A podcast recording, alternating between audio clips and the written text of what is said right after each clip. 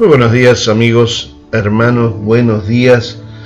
Fresquita la mañana, pero un hermoso día para poder disfrutarlo.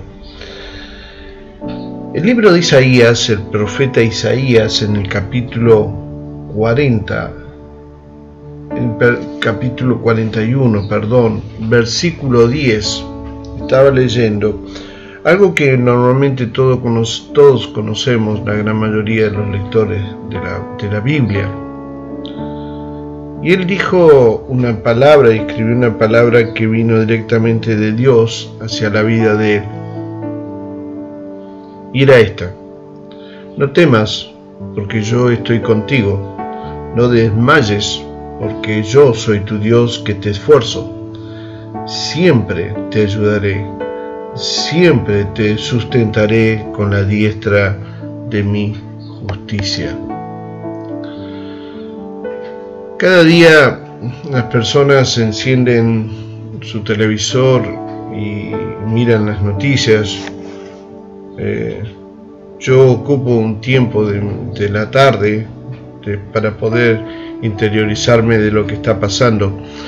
Pero los eventos globales se están tratando absolutamente en todos los canales.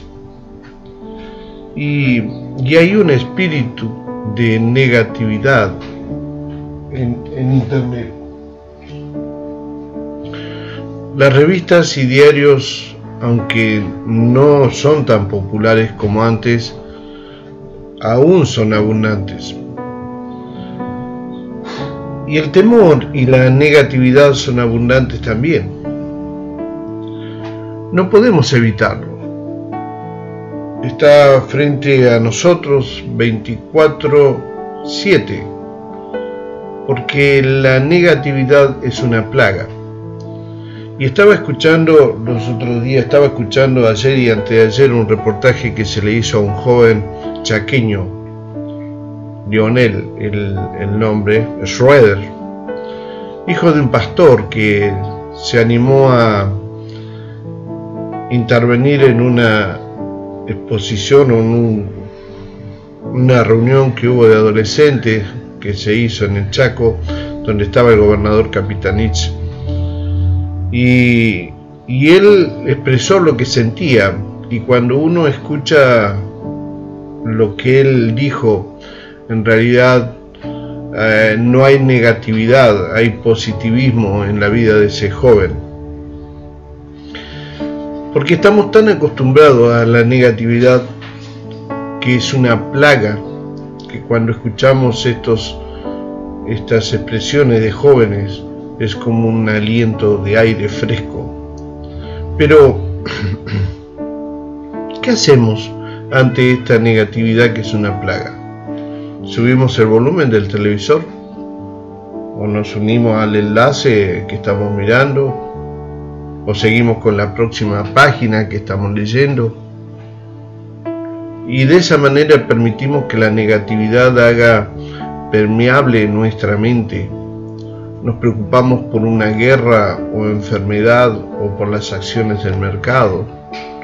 ¿Por qué lo hacemos? ¿Qué nos fascina de este tipo de información? Bueno, una respuesta es que tememos.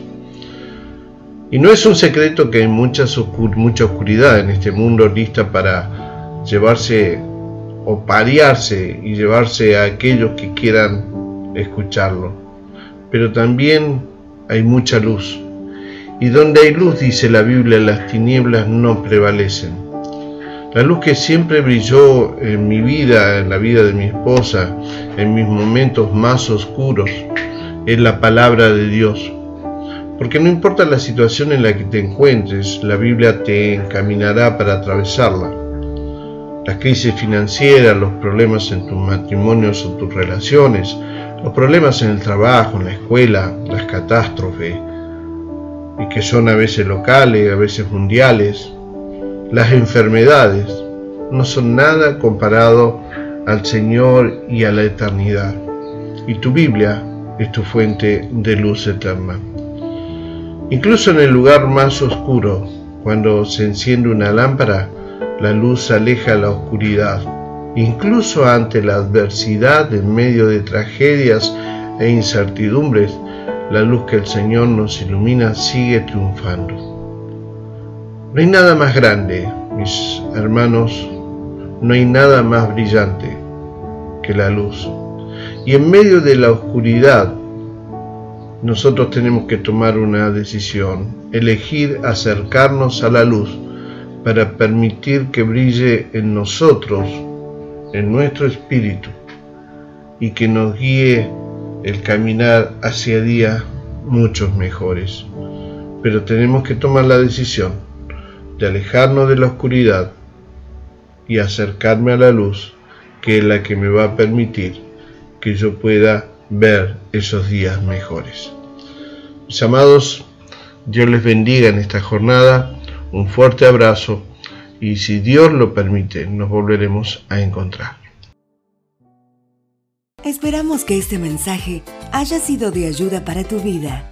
Si necesitas a alguien o quieres comunicarte con el pastor, puedes llamar o enviar WhatsApp al más 549 2984 86 7970. También puedes escribir a su correo electrónico cerca suyo arroba. Un fuerte abrazo y hasta el próximo encuentro.